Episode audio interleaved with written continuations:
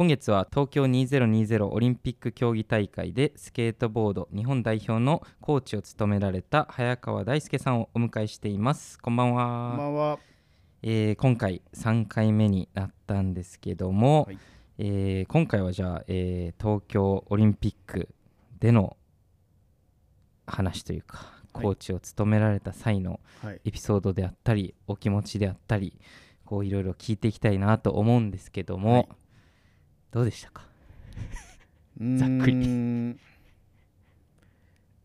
どうそうですね。まあ単純に嬉しかったし、はい。信じられない、えーことが起きたなってはい。いう感じはありましたね。いやーもうね、うん。金取っちゃうんだっていうね、は 一発目で。い。うん。でもこう1回目じゃないですかそのスケートボード自体がはい。オリンピックに組み込まれて、はい。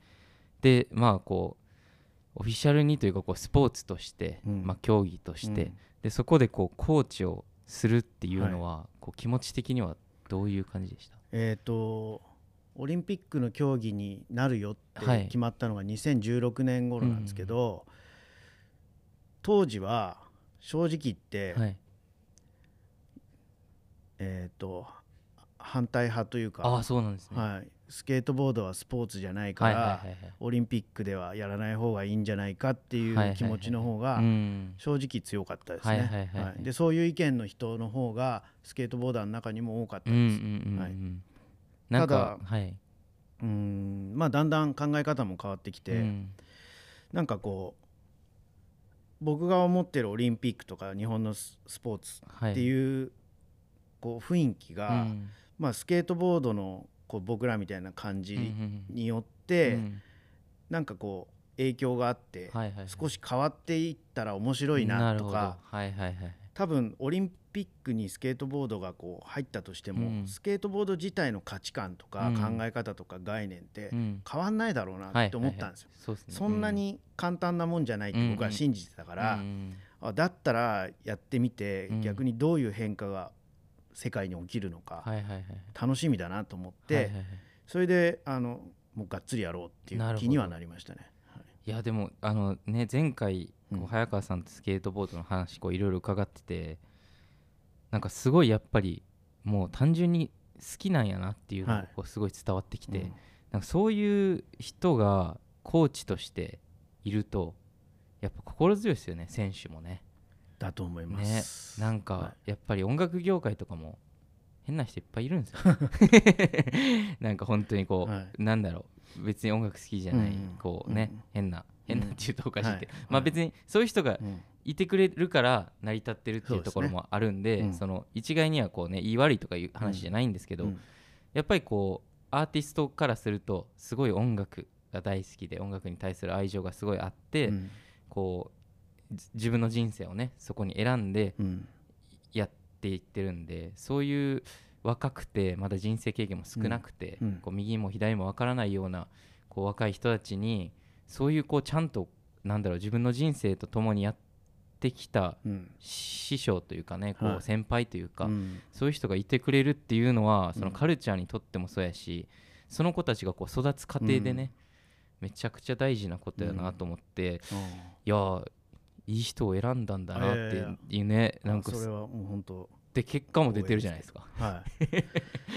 あのーすごいっすよねそうですね。今お話聞いててそうだなと思ったのが、はい、あのまあ本当いろんな家庭の話を今吹っ飛ばしちゃいますけど、はいはいオリンピックのスケートボードで金メダル取れる人ってその瞬間っていうかその時に、はい、世界で一番スケートボード好きなやつなんですよ。そうですよね。はうん。じゃないと絶対あれは取れないですね。はいはいはいあのスケートボードってやっぱカルチャーから来てもともと遊びじゃないですか、はいはい。やっぱそういうマインドがずっと根底にあってそれを無理やりスポーツのルールの中にはめ込んだのがオリンピックなんで、はいはいはすごいいろんなハレーションはあったんですなるほど。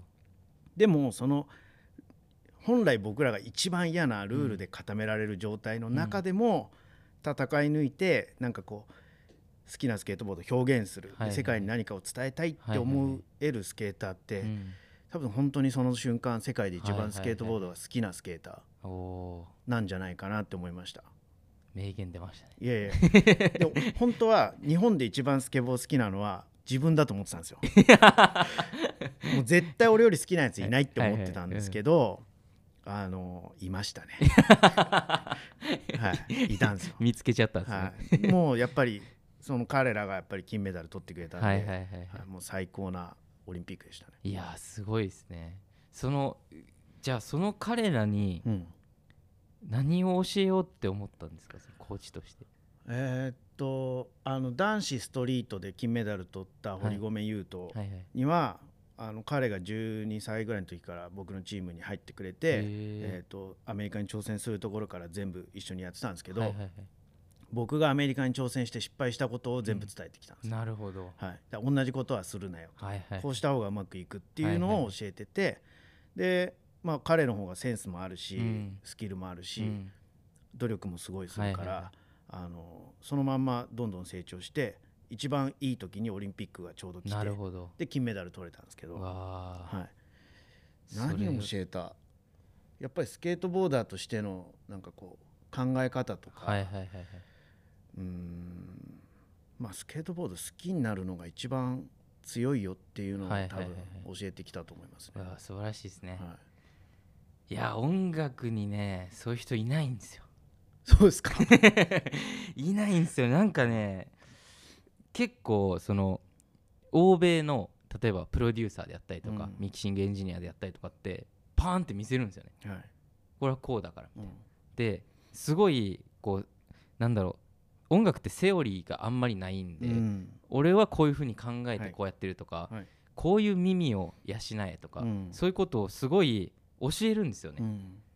でもね日本はねなんか多分その伝達があんまうまくいかなかったんですよどっかで、うん。ですごい1970年とか80年ぐらいまでうん。すごい多分俺今からこう見てるとすごい良かったんですよ。うん。日本の音楽のこう文化的なものっていうの。は、でそれがどっかでねうん。なんかねこういなんていうか伝わらなくなっちゃったうんとこが多分俺はあるんじゃないかってうん。こう思ってるんですけどはい。個人的に。はい。そこなんですよね。やっぱりそういう失敗したこととはい。かこういうことはしなくていいとかこういう考え方がいいんだよとかそういうのを教えてくれるコーチみたいなうん。先輩みたいなうん。存在があるだけでやっぱ文化ってすごい大きくなるじゃないですか。そうですね。